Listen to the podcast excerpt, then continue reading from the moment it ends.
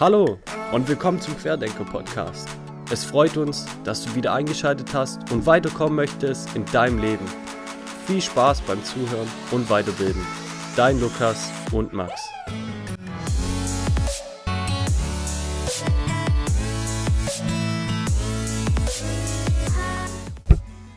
In der heutigen Folge haben wir den Diplom-Ingenieur und Privatinvestor Ali Yashar Bye der euch extrem viele Tipps im privaten wie auch geschäftlichen Bereich mitgebracht hat.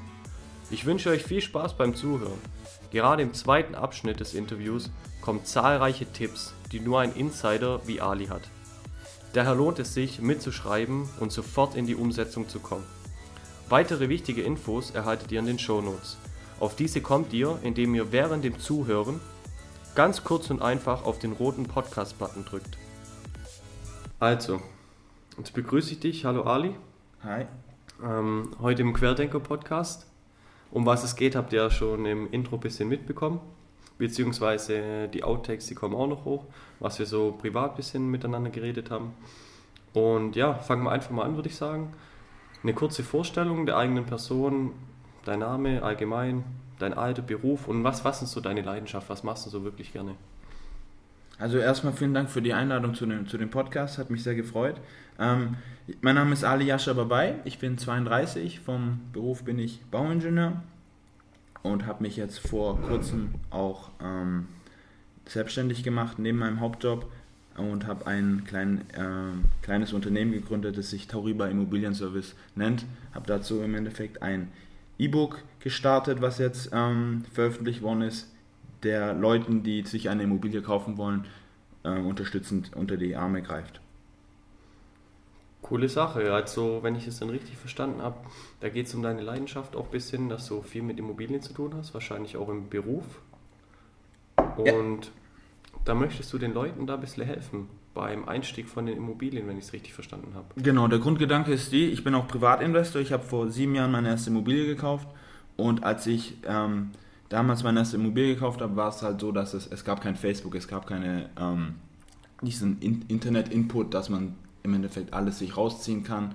Ähm, und die Fehler, die ich damals gemacht habe, will ich natürlich jetzt ähm, Leuten, die sich eine Immobilie kaufen, äh, vorenthalten und die können sich halt anhand dieses E-Books da durcharbeiten und die Fehler, die ich damals gemacht habe, halt vermeiden strukturieren. Ähm, da sind sehr viele Hilfen, äh, Tipps, wie man Steuer sparen kann. Ähm, für Dokumentationszwecke kann man äh, die, dieses E-Book sich ähm, anlegen und ja, da hat man im Endeffekt Überblick über, über seine ganzen Immobilienportfolios und ja, weil oft ist es so, jetzt, jetzt im Endeffekt mal rausgenommen, bei der Besichtigung, man ist äh, vor Ort, weiß nicht, worauf man achten soll und jetzt vor allem von der Bauingenieurseite kann ich natürlich da ein paar, paar Tipps geben, aber oft ist es bei mir auch so, das habe ich oft gesehen, wenn ich bei der Besichtigung bin, ähm, vergesse ich viele Sachen nachzuschauen und dann komme ich nach Hause und denke, ah, wie war das jetzt mit der Heizung, wie war das jetzt mit, mit, äh, mit mit Rissen habe ich darauf geachtet und äh, wenn du natürlich so eine Art äh, eine Checkliste hast, gehst du natürlich durch, ah, okay, auf den Punkt sollte ich achten, kann ich abhaken und so weiter und das ist ähm,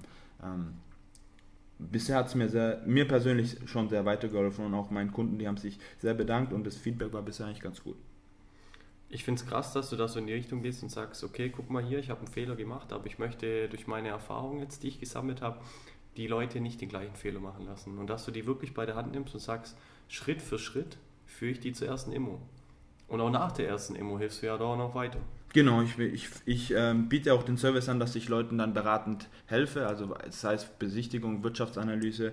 Ähm, wir helfen bei der Finanzierung. Ich mache selber keine Finanzierung, aber wir haben einige Finanzierer an der Hand. Dann Termine bei, bei der Bank oder beim Notar. In, ähm, wollen natürlich auch einige Leute, ähm, dass man denen da hilft. Da gibt es immer ein paar offene Fragen und natürlich auch danach, wie geht es weiter mit dem Mieter, wie ähm, mache ich die Mieterhöhung, wenn ich einen neuen Mieter brauche, worauf muss ich achten? Also im Endeffekt alle Fragen, die, die sich mit der Immobilie beschäftigen, da helfen wir unterstützen, entweder ich selber oder jemand aus, der, aus meinem äh, Netzwerk.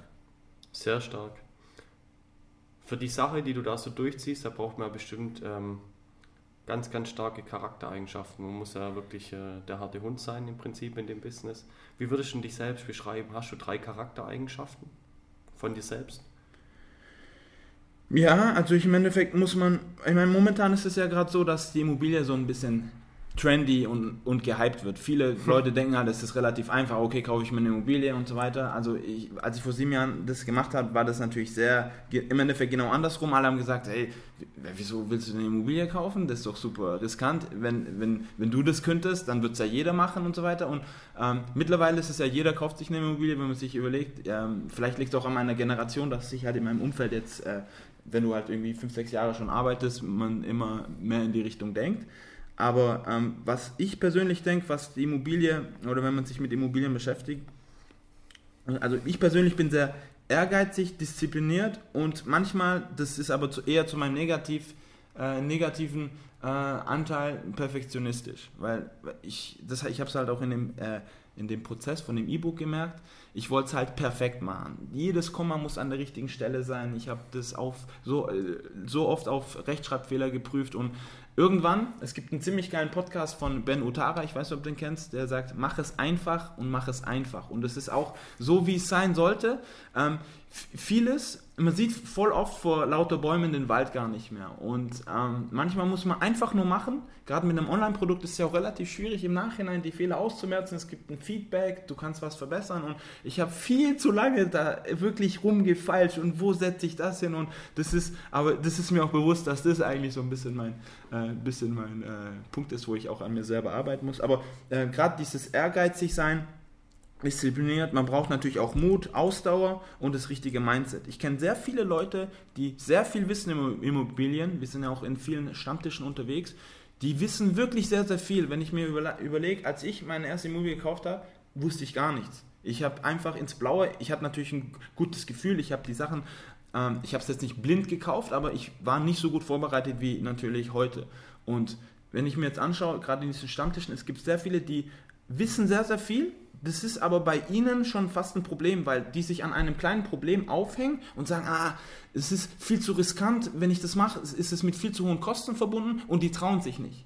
Und dann gibt es natürlich auch Leute, die springen ins kalte Wasser und sagen, mir ist dieses Risiko bewusst, weil jedes Investment, was du machst, ist mit einem gewissen Risiko verbunden. Du musst aber deine Risikomanagement halt steuern und sagen, okay, ähm, mir ist dieses Risiko bewusst, aber ich gehe es halt ein, weil es, jedes Investment, was du, was du machst, ähm, hat ein gewisses Risiko und es muss halt jeder muss seinen Risikohorizont festlegen.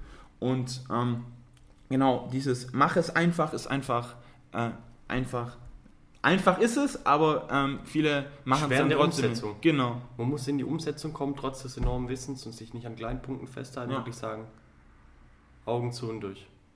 Es kann eigentlich nur gut werden. Genau. wenn es schlecht wird, mache ich es gut. Ja. Was würdest du denn jetzt gerade sagen, wenn du gerade an diesen Stammtischen und alles unterwegs bist? Was braucht denn ein Immo-Investor für Eigenschaften? Gibt es da wirklich die klassischen Eigenschaften, wenn ich sage, hey, guck dir den an, der hat wirklich A, B und C, der wird mal erfolgreich mit Immobilien? Also du musst halt wirklich Ausdauer haben. Viele Leute lassen sich halt von kleinen Rückschritten ähm, abhalten. Du musst wirklich dranbleiben. Du musst dich permanent weiterentwickeln. Gesetzeslagen ändern sich, der Markt ändert sich. Es gibt immer neue Standorte, die man analysieren müsste und immer am Ball bleiben. Es gibt äh, ähm, viele Methoden, Strategien, die man einschlagen kann, aber du musst einfach dich von kleinen Fehlern oder, oder äh, Rückschlägen nicht abhalten lassen und einfach weitermachen. Das, sind, das, das merkst du auch, jemand, der halt wirklich brennt. Ähm, das momentane Problem ist halt, wie, wie, gesagt, mit dem Hype. Jeder macht es, okay, mache ich auch. Und ich glaube, da äh, trennt sich die Spreu vom Weizen, dass mhm. du siehst, okay, wer hat da wirklich Interesse, wer hat da wirklich Bock drauf? Ähm, nicht, weil das halt alle Kumpels machen, okay, mache ich halt auch, sondern wirklich, okay, ähm, jemand, der sich damit beschäftigt hat und da extreme Lust drauf hat. Und das, das merkt man wirklich so, wenn jemand davon erzählt, das Feuer im, in den Augen und okay, dann siehst du halt, okay, und jemand, der halt die, den Ehrgeiz hat, der beschäftigt sich, der, der ist halt auch bereit, ähm, im Endeffekt direkt zu schlucken und ähm, durchzugehen. Stark. Gut, dann haben unsere Zuhörer jetzt mal vielleicht den einen oder anderen Tipp, hier schon einen sehr, sehr wichtigen Tipp mitgenommen, was man denn so braucht. Jetzt kommen wir mal wieder zu dir. Mhm. Wie sieht es denn aus, oder wie ist es damals, vor sieben Jahren hast du gesagt? Genau. War dann der Kauf der ersten Immobilie, warum hast du eigentlich angefangen? In Immobilien zu investieren, kam da ein Impuls irgendwie von außen oder hast du von dir selber gesagt, ich muss Kapitalschutz betreiben oder um was ging es dir da? Also im Endeffekt ganz einfach, ich wollte keine Miete bezahlen, weil ich habe gesagt, hey, wieso soll ich Miete bezahlen? Ich habe es mir einfach mal, das hat sich irgendwie mit Anfang 20 mal entwickelt, habe ich es mal hochgerechnet, wenn ich die nächsten 50 Jahre Miete bezahle, was, was das für ein Betrag äh, im genau. Endeffekt sich zusammen äh, sammelt. War damals natürlich so ein bisschen also hatte ich nicht so dieses Investorendenken, sondern da ging es mir im Endeffekt darum, als Eigennutzer, was, was ja auch legitim ist, aber das war eigentlich der erste Gedanke, wo ich mich halt, äh, äh, wo es sich entwickelt hat und gesagt, hey, okay, äh, wenn ich es mir irgendwie leisten kann, kaufe ich mir meine erste Immobilie, die und muss keine Miete zahlen. Das war so eigentlich mein erster Grundgedanke, was mich eigentlich zu der Immobilie gebracht hat. Und das erste Objekt, was ich gekauft habe, das ist eigentlich unvorstellbar. Es war so, dass ich, ich habe mein ähm, Praktikum in Düsseldorf gemacht und bin dann ähm, bei der Firma, wo ich das Praktikum gemacht habe, eingestellt worden in Frankfurt. Und habe dann natürlich relativ schnell eine Wohnung gebraucht. Und ich wollte gleich meine erste Wohnung kaufen.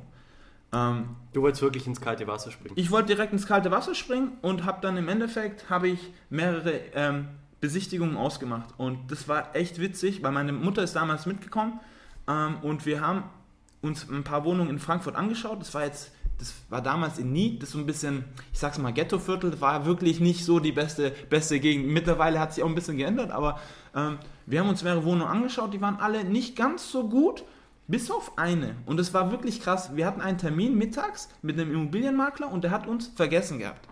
Und ich stand vor dieser Immobilie und es war so ein Hochhaus, Hochhausblock. Ähm, eigentlich wirklich nicht, nicht wirklich schön. Zwei, also Nied ist zwei S-Bahn-Haltestellen vom, vom Hauptbahnhof weg und der hat uns vergessen. Und meine Mutter hat gesagt, komm, lass auf den warten. Ich wollte aber gar nicht warten. Ich habe gesagt, hey, wir stehen schon davor, das ist bestimmt nichts. Aber natürlich, wie es so ist, sollte man auf seine Mama hören. Wir haben auf den gewartet, der Immobilienmakler ist gekommen, der hat uns die Wohnung gezeigt und ich habe mich sofort in diese Immobilie verliebt. Also es war im achten Stock, ähm, mega hell, gute Aussicht. Das Objekt war wirklich der, der, der, unglaublich. Also, und wenn ich dir den Preis verrate, das glaubt mir keiner. 32.000 Euro. Für wie viel Quadratmeter? Für 31 Quadratmeter. Wow. Und ich habe es sogar noch geschafft, auf 31 herunterzuhandeln. ich habe die für 31, ich, wir sind danach in die Innenstadt gegangen, ähm, haben zusammen was gegessen. Ich habe den Immobilienmakler angerufen. Am direkten Tag, ich habe gesagt, wir kaufen die. Pam. Und dann habe ich diese Wohnung gekauft, bisschen renoviert, ein paar Wände rausreißen lassen und habe dann, im Endeffekt war das meine erste Immobilie. Den, das, und das war auch ein Betrag, den Betrag habe ich mir im Endeffekt aus der Familie dann geliehen, konnte, konnte, ich, die, ähm, konnte ich die dann relativ, ich hatte im Endeffekt keine Finanzierung dahinter und habe dann im Endeffekt meiner Familie dann den, den, äh, den Kredit sozusagen abbezahlt und nach zwei Jahren hat sie mich beruflich wieder nach, nach Stuttgart gezogen, habe die dann verkauft fürs Doppelte und das war so ein bisschen mein, äh, mein Startkapital für die nächsten Investments. Weil äh, viele wissen ja auch, dass man äh, eigengenutzte Immobilien nach einer gewissen Zeit steuerfrei verkaufen kann. Das war in dem Fall so. Drei Kalenderjahre waren angeschnitten. Ähm, und es war im Nachhinein muss man sich natürlich immer überlegen, es besser gewesen, die zu behalten, ähm, zu vermieten, aber ich hatte wirklich am Anfang gar keine, gar keine ähm, Erfahrung, wusste nicht, wie ist es, sollte ich das äh, als Kapitalanlage nutzen, wäre eigentlich ganz gut gewesen, aber das sind auch so, so Punkte, wo man im Endeffekt im Nachhinein klüger ist, aber fürs doppelte Verkaufen war auch nicht so schlecht. Muss man sagen, also fürs doppelte Verkaufen, vor allem bei 31.000, noch ein Tausender runtergedrückt, ist auch nicht schlecht. Jetzt die erste Immobilie, wie war denn das, wenn du so zurückblickst? Ähm, positiv oder negativ? Was waren denn so diese hauptschlaggebenden Merkmale, was du noch so im Kopf hast? Also wie war gesagt, viel gut, war viel schlecht oder? Also wie gesagt, ähm, ich hatte keine Ahnung von Eigentümerversammlung. Ich wusste nicht, wie das mit der Hausverwaltung funktioniert, Nebenkostenabrechnung und so weiter. Und ich habe mir direkt, als ich die Immobilien gekauft habe, bin ich auf Amazon und habe mir drei Bücher bestellt. Was sind Rechte und Pflichten eines Eigentümers? Ähm, wie kaufe ich eine Immobilie richtig und so weiter? Weil mir war das schon bewusst, ähm, dass ich ähm, mich jetzt da ähm, weiterbilden muss. Und die Bücher habe ich heute auch noch. Und da habe ich mich ja natürlich erstmal damit beschäftigt, weil von vielen Leuten kam, hey, du bist verrückt, wieso machst du es und bla. Und, und dem wollte ich halt im Endeffekt ähm, entgegenkämpfen und sagen, nee, das, ich krieg das schon hin. So. Und 31, ich, ich kann mich ganz genau erinnern, ein Kollege von mir hat sich irgendwie ein, zwei Jahre später ein Auto für 35.000 Euro gekauft. Oi. Und da habe ich mir überlegt, so krass, der kauft sich ein Auto für 35 und ich habe halt eine Immobilie für 31. So, das Verhältnis stimmt gar nicht. Er fährt einmal im Depart äh, in der Tiefgarage gegen, den, äh, gegen die Säule und ist im Endeffekt gleich 10.000 Euro weniger wert. Und da, da war mir schon langsam so bewusst, hey, die Immobilie ist schon so das, wo ich eigentlich investieren möchte. Ich meine, es gibt natürlich auch, es ist ja auch legitim, jeder soll sich ein schönes Auto kaufen, aber für mich war halt einfach Immobilie ähm, ich muss keine Miete bezahlen und ein Auto, das halt im Endeffekt immer Geld schluckt, war mir damals schon bewusst, wie, wie die halt, das eine ist eine Verbindlichkeit und das andere ist halt eine Investition. Ähm, ja. Verbindlichkeit, Vermögenswert finde ich auch immer sehr wichtig, dass man es weiß. Ein Zuhörer ganz kurz und penibel erklärt. Eine Verbindlichkeit zieht dir immer Geld aus der Tasche. Du investierst einmal in diese Verbindlichkeit und du hast laufende Kosten die ganze Zeit. Wir nehmen jetzt einfach mal das Beispiel Auto, das fand ich jetzt gar nicht mal schlecht. Du kaufst dir ein Auto, einmalig und jetzt geht es weiter. Es kommt Sprit jeden Monat auf dich zu, es kommt eine Versicherung auf dich zu, Steuern werden gezahlt. Bei einer Immobilie ist das ein bisschen anders. Zum Beispiel, wir gehen jetzt an die Kapitalanlage hin und wir kaufen eine Immobilie. Du zahlst ein einmaliges, einen einmaligen Preis, eine Investition.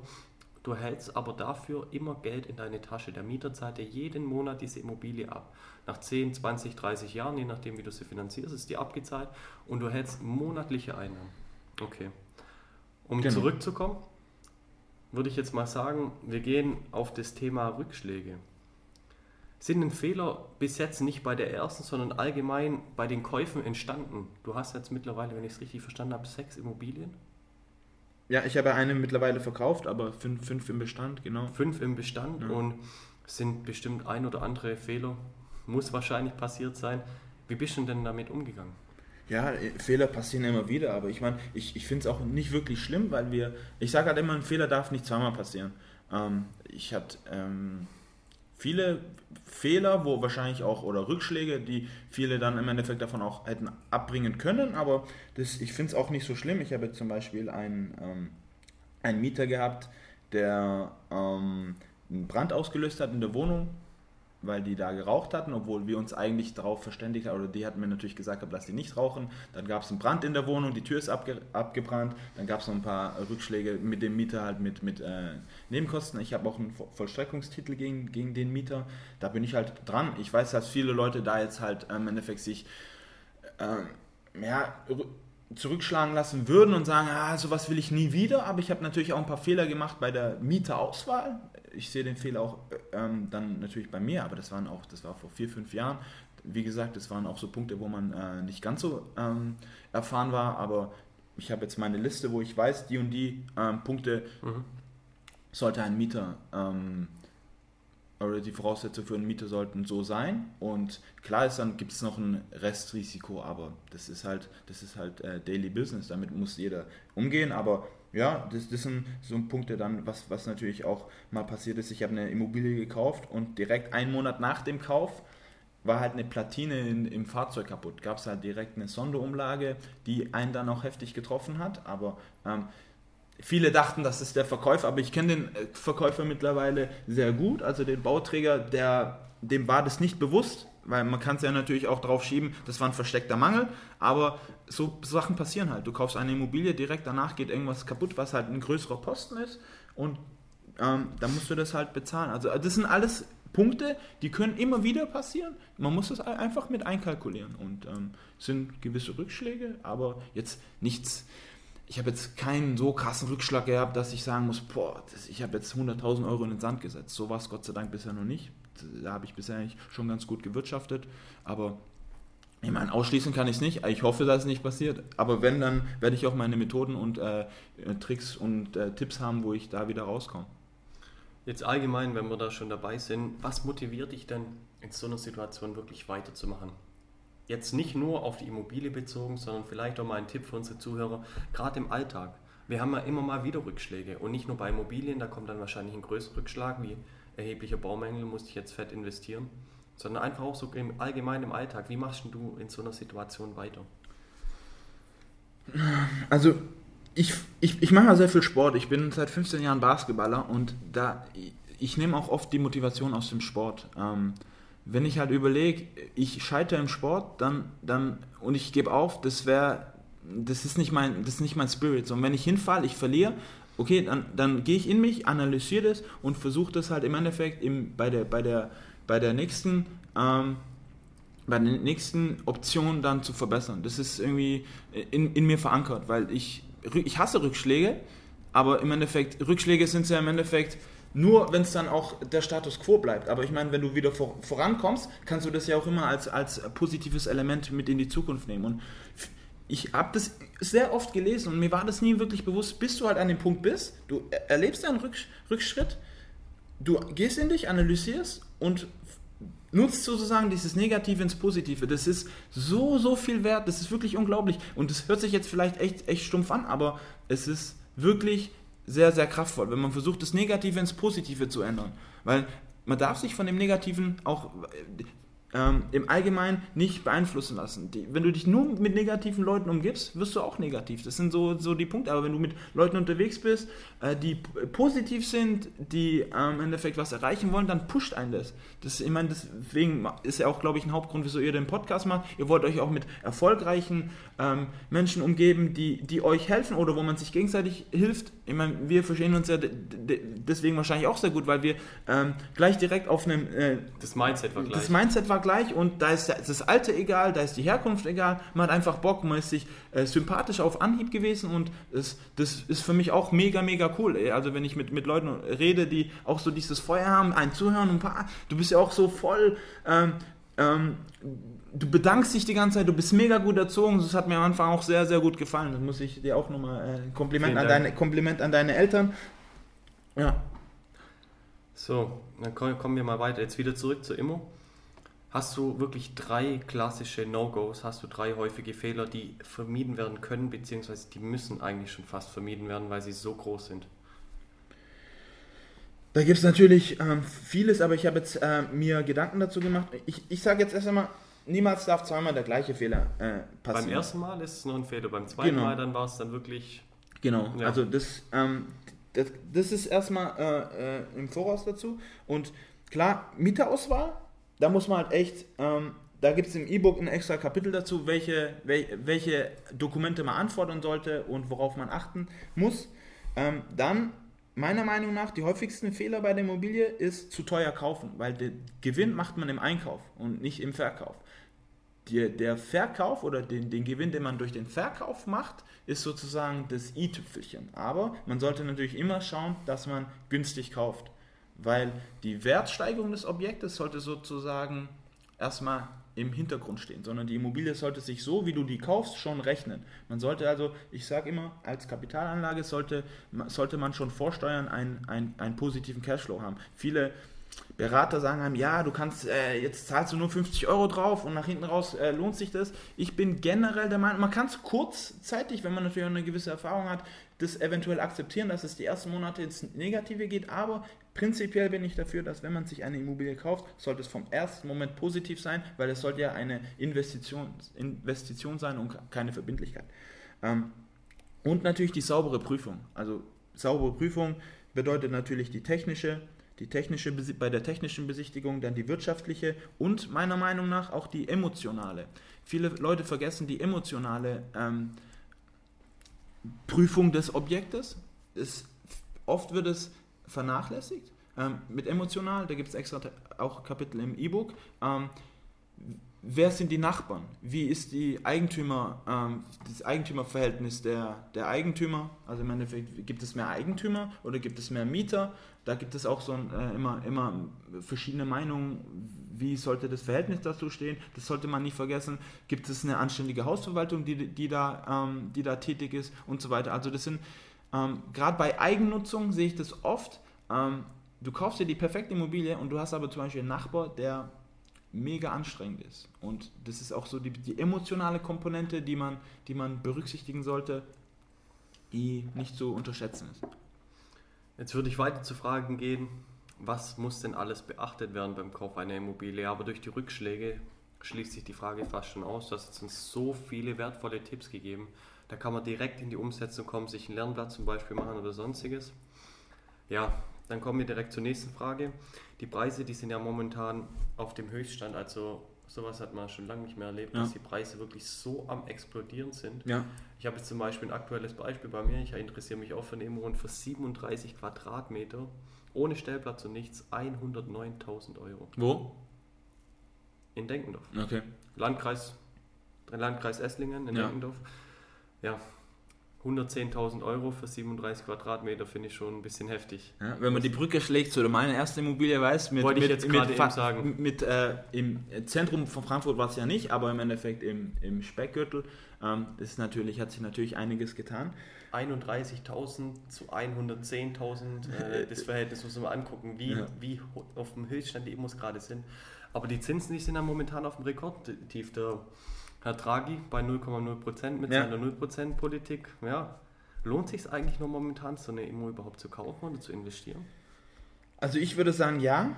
Ähm, für mich ist Immobilienkauf eigentlich so eine Grundsatzfrage. Man muss sich halt mit dem Konzept der Immobilie auseinandersetzen und man findet immer wieder, also jetzt ein aktuelles Beispiel, vor drei Wochen habe ich auch eine Arbeitskollegin zu der ersten Immobilie verholfen und da haben wir auch unter 1500 Euro der Quadratmeter in Esslingen gekauft. Und du musst überlegen, ähm, wohnen muss jeder.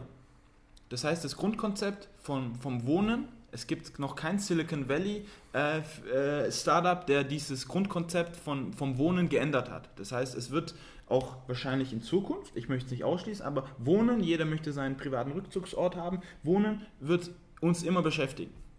Und dementsprechend werden es auch immer wieder Leute geben, die kaufen, verkaufen. Es gibt Leute, die sich scheiden lassen, Leute, die woanders hinziehen wollen. Es gibt immer wieder Objekte, da muss man natürlich Glück, Glück haben und dranbleiben, deswegen wieder zum Punkt Ausdauer, wo man günstig kaufen kann. Im Freundesbekanntenkreis. Was ich empfehle, das ist eigentlich immer so mein Geheimtipp, geht zu den Haus- und Grundveranstaltungen. Da sind viele ältere Herrschaften, die sehr viele Immobilien haben, die eventuell auch auf der Suche sind nach einem jungen, in, äh, motivierten Investor, dem sie auch das Wissen weitergeben können, wo auch ein Deal über Sympathie funktionieren kann. Ähm, das ist äh, eigentlich, es gibt sehr, sehr viele Möglichkeiten, wo man an gute Objekte rankommt. Viele Leute haben aber Angst, in ihrem Umkreis auch davon zu reden, weil wenn natürlich einer sagt, ich möchte eine Immobilie kaufen, denken schon viele, hey, guck mal, was ist mit dem los? Äh, äh, wie kann der sich jetzt vorstellen, eine Immobilie zu kaufen? Wo kommt die Kohle her? Weil die halt das System noch nicht ganz kennen. Mit einem kleinen Anteil von ähm, Eigenkapitalanteil kann man schon gut eine Immobilie finanzieren. Ähm, sprecht in eurem Freundesbekanntenkreis. Es gibt immer wieder gute Objekte in Nachbarschaft. Also das meiner Meinung nach findet man immer noch, auch hier, wo die, wo die Preise echt auf Höchstniveau sind, immer wieder gute Objekte. Das Gute ist halt, wenn du nicht mit Druck rangehst. Also ähm, wenn du sagst, ich muss eine kaufen, dann wird es schon schwierig, sondern ich kaufe nur, wenn die Zahlen stimmen. Und wenn es halt zwei Jahre dauert, dann, dann ist es halt so. Weil es soll ja, es soll sich ja nach hinten raus lohnen. Ähm, ja, das sind so. Okay.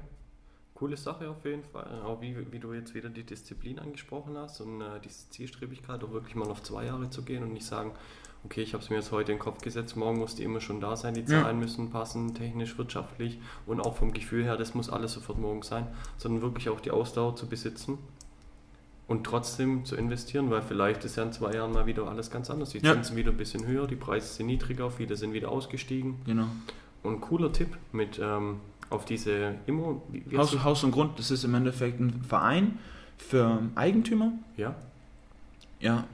Und das ist, ähm, da komme ich da irgendwie hin auf eine Webseite oder ja, sonstiges? Ha- Haus und Grund, ich weiß nicht, ob das äh, DE ist, aber ähm, Mitglied wird man erst nur, wenn man ähm, schon Eigentümer ist, aber auf die Veranstaltung kann man trotzdem gehen. Die machen sehr oft äh, Veranstaltungen wie, wie vermiete ich richtig oder ähm, wie verkaufe ich meine Immobilie? Das, das ist natürlich perfekt, wenn du auf so eine Ja, Veranstaltung klar. gehst. Das heißt, das sind Leute, die ihre Immobilie verkaufen möchten. Und ich sage dir ganz ehrlich, ich bin mit Abstand immer der Jüngste, wenn ich auf so einer Veranstaltung bin. Mit Abstand das ist unglaublich, weil da natürlich auch, ähm, wer, wer kauft denn oder äh, verkauft Immobilien? Das sind halt, äh, also der, der Großteil der Menschen sind ja natürlich die, die schon lang dabei sind und auch viele Objekte haben. Und ist echt, also ich, ich war da jetzt schon öfters und die sind super, super nett. Also man, man, kann, man kriegt da, wenn man da mitbildet, sogar eine kostenlose Rechtsberatung. So ist es auch zumindest hier bei uns lokal. Kannst du jeden Freitag zu einem Rechtsanwalt gehen, der dich berät.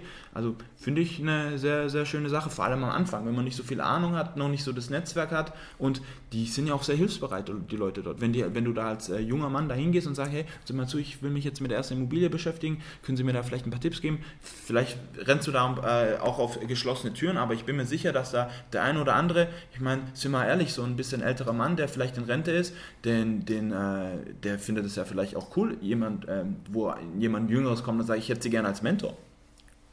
Sind wir wieder beim Thema Mentor. Also könnte man auf solchen Veranstaltungen auch gut jemand finden, genau. der extremes Wissen hat, das er gerne weitergibt. Ja. Alles klar. Hast du einen Tipp, wie ich denn für den Kapitalaufbau jetzt nicht, du warst ja am Anfang eher so, ich möchte es für Eigennutzung ja. und nicht wirklich für den Kapitalaufbau, aber gibt es wirklich einen Tipp? Wir haben ja schon einen bekommen, wirklich im Einkauf drauf zu achten. Der Verkauf, der ist ja dann das Tüpfelchen auf dem i, wie du uns gesagt hast jetzt gerade.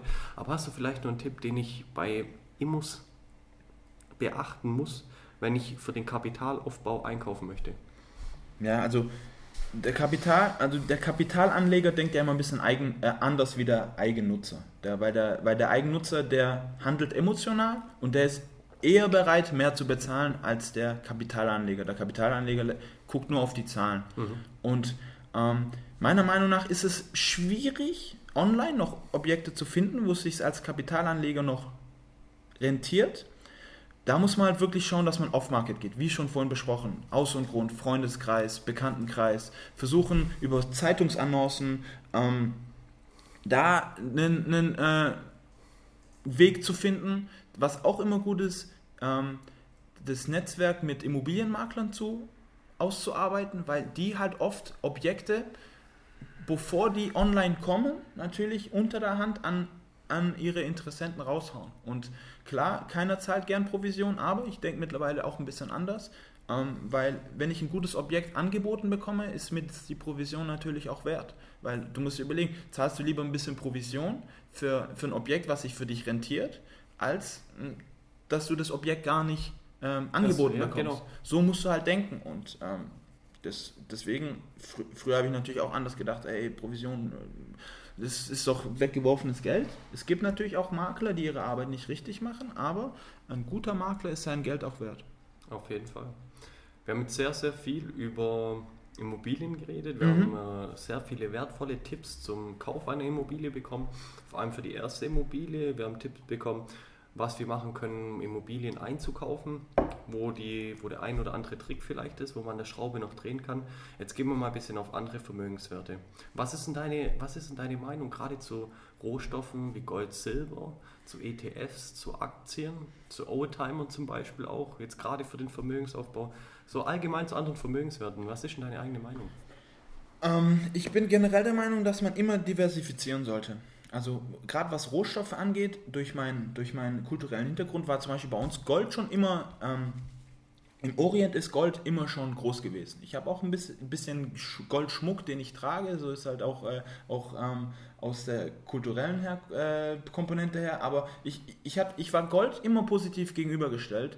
Ähm, generell Rohstoffe auch habe mich noch nicht ganz so viel damit beschäftigt, aber es ist immer ganz interessant zu sehen, wie sich Gold und äh, Geld immer im Endeffekt äh, entgegen, äh, entgegen zueinander entwickeln. Wenn die Leute unsicher sind, geht Gold natürlich hoch und äh, die Währung geht runter. Ist immer, immer, ich beobachte es immer, wie, wie sich das entwickelt. Also ich habe selber noch nicht in Rohstoffe investiert, aber ähm, ich, ähm, womit ich mich momentan ein bisschen beschäftige, ist Kryptowährung. Das finde ich sehr interessant. Ähm, das ist ein Punkt, wo ich definitiv in nächster Zeit investieren werde.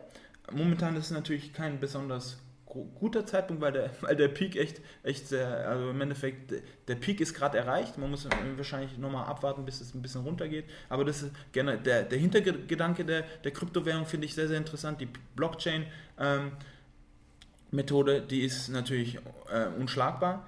Ähm, was ich mal ausprobiert habe, ist CFD. Ich weiß nicht, ob du das kennst. Äh, CFD, Zertifikate? Ja, ja also äh, das sind Der Derivate. Da habe ich mal mich ein bisschen intensiver damit beschäftigt. Eigentlich auch richtig auf die Schnauze geflogen, bis, ein bisschen Kohle verloren, aber da ging es mir auch ein bisschen darum, wie, wie funktioniert das System. Ja, ja. Aktien- und oder Wertpapierhandel hat mich schon immer ein bisschen interessiert, aber ich habe mich nie wirklich damit beschäftigt.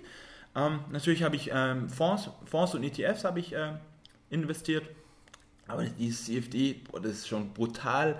Ähm, da muss man sich wirklich auskennen. Hebelprodukte. Ja, das ist ein äh, krasses Hebelprodukt. Ist, man kann äh, das Vielfache verlieren, was man eingesetzt hat. Aber ähm, ich habe das mal in einer gewissen Zeit lang gemacht, nur um zu wissen, halt, wie es funktioniert. Mhm. Also das ist, Okay. da, aber das werde ich, glaube ich, auch irgendwann mal wieder ein bisschen intensivieren, wenn ich. äh, Das ist halt wie mit allem anderen auch. Man muss, muss sich auskennen. Wenn man sich nicht auskennt, denkt man, okay, man, man springt ins kalte Wasser und es wird schon gut laufen, aber es ist halt wirklich nicht so. Man, in, in allem, was man investiert, muss man sich auskennen, sonst geht es im, im Normalfall nach hinten los. Ja, allerdings, da hast Ja. du recht.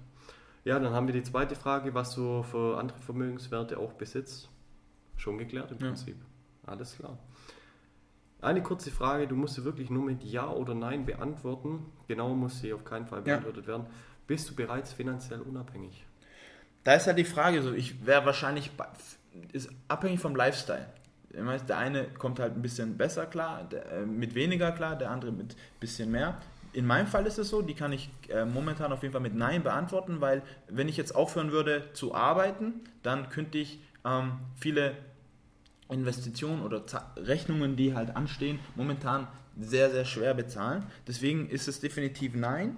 Ähm, aber es ist definitiv geplant oder es wird auch passieren in den nächsten drei, vier Jahren, ähm, müsste das soweit sein, dass ich finanziell frei leben kann. In vier Jahren, 2021, 2022, jetzt haben wir es ja mittlerweile schon Oktober 2017, ist dein Ziel, finanziell unabhängig zu sein? Genau. Drei, vier Jahre finde ich ein starkes Ziel. Ja. Cool. Ja, dann sind wir jetzt schon fast am Ende, beziehungsweise jetzt bei der letzten Frage. Allgemein würdest du unseren Zuhörern wirklich empfehlen, investiert in Immobilien? Und wenn, wenn ja oder wenn nein, warum denn? Das ist auch wieder so eine, so eine Frage, die ich pauschal nicht mit Ja beantworten würde. Es gibt, das ist für mich so eine Charakterfrage. Ähm, da, da würde ich mich mit jemand erst unterhalten, was ist der, was ist, ähm, der Hintergrund oder der Hintergrundgedanke, wie ist die Person gepolt, ist eher risikofreudig, denkt die kurzfristig, langfristig, das sind sehr, sehr viele Fragen. Also ich würde erst jemanden analysieren und schauen, was sind die Elemente, die die Person ausmacht, weil das für mich auch äh, Immobilien immer so eine gewisse ähm, Charakterfrage ist. Viele kommen zum Beispiel, ich sehe das oft in meinem Freundeskreis, nicht klar, dass sie Schulden haben. Du nimmst einen großen Berg an Schulden auf und ich habe Freunde, verstehe ich auch, die sagen so, hey, du hast, keine Ahnung, eine halbe Million Euro Schulden, wie kannst du nachts noch schlafen? Und du musst halt einfach der Typ dafür sein, dass du halt weißt, dass du anständig investiert hast, um halt auch nachts einschlafen zu können. Ich verstehe die Leute, die sagen, nein, ey, die, den Kaugummi, den ich mir jetzt für 2 Euro kaufen möchte, den kann ich mir jetzt nicht kaufen, weil ich eine halbe Million Euro Schulden habe. Gibt's, weißt die Leute gibt es, die so denken? Und den kann ich natürlich nicht empfehlen, kauf dir eine Immobilie, weil du bist vom, vom ersten Tag an krass verschuldet. Aber da gibt es natürlich die Leute, die sagen, ja, okay, ich habe in etwas investiert, was sich nach hinten raus rentiert. Ich habe meine, meine monatlichen Cashflow-Einnahmen. Das Konzept passt zu mir, dem würde ich das empfehlen. Aber derjenige, der halt sagt, hey, ich habe jetzt 10.000 Euro und ähm, ich möchte mir damit eine, eine, im Endeffekt einen Cashflow generieren, da gibt es natürlich andere Methoden. Da könnte man sich natürlich überlegen, kauft man sich eine Garage, Bar und hat dann im Endeffekt se- seine 50 bis 100 Euro, die man äh, je, nach, äh, je nach Standort meine, hier in der Gegend kriegst du eine, eine Garage nicht für fünf, äh, eine Tiefgarage, einen Tiefgaragenstellplatz kannst du dir für den Preis dann schon holen, wo du dann deine 50 bis äh, 60 Euro bekommst, das geht dann schon. Aber das, wie gesagt, also das ist so eine kommt drauf Anfrage, aber ähm, das, wenn jemand halt mit den Grundideen einer Immobilie sich identifizieren kann, dem würde ich es auf jeden Fall empfehlen. Aber dann gibt es natürlich auch, es, es war noch nie so einfach, online Geld zu verdienen. Also wenn ich mir anschaue, es gibt äh, 14-, 15-jährige YouTube-Stars, die machen das Zehnfache, was, was, äh, was ein normaler Mensch verdient. Und jeder muss halt so ein bisschen rausfinden, was ist sein, sein Fable. In was bist du gut? Mit welchen Investitionscharakteristiken kannst du dich äh, identifizieren? Und dann ähm, kann man von da, von da aus ansetzen. Aber pauschal zu sagen, investiere auf jeden Fall in Immobilien, würde ich definitiv nicht machen. Das ist immer abhängig vom Typ. Alles klar. Gut, dann haben wir, glaube ich, ein sehr spannendes Interview jetzt geführt. Hatten echt ein paar coole Fragen dabei und wirklich wertvolle Tipps. Ali, ich möchte mich wirklich herzlich, wirklich von ganzem Herzen bei dir bedanken, dass du uns zur Verfügung gestanden bist mit deinem kompletten Wissen. Das ist auch nicht immer so selbstverständlich. Du bist auch als Diplom-Ingenieur nicht gerade ungefragt. Würde ich jetzt einfach mal so stehen lassen. Wenn du das sagst. Ja, vielen Dank kann ich nochmal wirklich nochmal sagen zum Schluss für das Interview. Würde ich sagen. Ich hätte noch ein Schlusswort ja, genau, eventuell. dein Schlusswort bitte noch. Genau, ähm, ich möchte ja so ein bisschen ähm, auch mein äh, Liebe zurückgeben für die, für die äh, Möglichkeit, dass du mich hier interviewst. Hatte ich dir ja schon angeboten gehabt. Ich würde gerne drei E-Books an eure Zuhörer verschenken. Das heißt, ich würde jetzt einfach sagen, dass die ersten drei Leute, die sich bei mir melden, ähm, über meine Homepage, entweder über tauriba.de oder info.tauriba.de, den würde ich einfach gerne das E-Book schenken, einfach für Leute, die sich mit einer Immobilie in nächster Zeit beschäftigen wollen und Genau, die ersten drei, die sich bei mir melden und mir eine kurze, kurze Nachricht schreiben, denen würde ich gerne äh, das E-Book einfach äh, schenken. Ich würde sagen, wir machen es einfach so. Wir verlinken unter deinem Podcast, können wir später bzw. jetzt sofort alles nachschauen, tariba.de. Wir verlinken deine E-Mail-Adresse, sodass die Leute zu Kontakt zu dir Genau. aufnehmen können. Und dann wirst du wahrscheinlich ziemlich schnell mit den ersten drei Personen in Kontakt kommen. Ich hoffe, also äh, generell, wenn es Fragen gibt dazu, äh, bin ich natürlich gerne offen und ähm, jeder soll sich äh, bei mir melden, wenn es irgendwelche Rückfragen, ähm, Feedback, An Anregungen gibt. ähm, bin da natürlich immer offen für, für Netzwerken und ähm, ja, Sollte immer immer sein. genau. So viel dann zu dem. Und da bleibt mir nur noch zum Schluss übrig unser, unser Motto. Mach aus dir und deinem Leben mehr und denke quer. So viel zu dem. Ciao und schönen Tag. Schon ist der Podcast wieder zu Ende. Vielen, vielen Dank fürs Zuhören. Bevor du nun ausschaltest, wäre es top, wenn du uns auf iTunes eine möglichst gute Bewertung hinterlässt, denn iTunes rankt die Podcasts nach Bewertungen. Zum Schluss noch, falls du Anregungen, Themenvorschläge oder anderes hast, schreib uns doch einfach bitte auf podcast.querdenker.gmail.com. Und bedenke immer, mach aus dir und deinem Leben mehr Und denke quer.